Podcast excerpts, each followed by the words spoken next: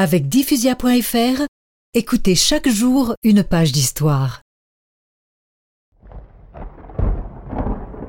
L'empereur, suivi de sa garde, a stoppé net.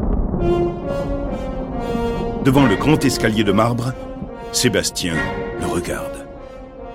Mais... Mais qui es-tu? Tu n'es pas un fantôme tout de même Rassure-toi, je n'en suis pas un.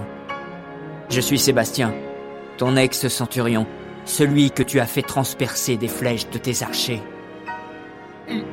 Mais tu es mort Non, Dioclétien. Notre Seigneur Jésus-Christ m'a rendu à la vie. En son nom, je viens te maudire pour tous les supplices que tu infliges aux chrétiens. Quoi? Mais je... L'empereur est furieux, mais il hésite. Comment faire tuer un homme qui a survécu aux flèches de ses archers? Garde Emparez-vous de lui Maintenant qu'il est prisonnier, qu'on l'assomme et qu'on le jette dans une fosse profonde. Arrangez-vous pour que l'on ne sache pas où pourrit son corps. Cette fois, Sébastien est bien mort. Les gardes ont exécuté leur sinistre besogne. C'était un 20 janvier de l'an 288. Depuis tous les 20 janvier, nous fêtons les Sébastiens.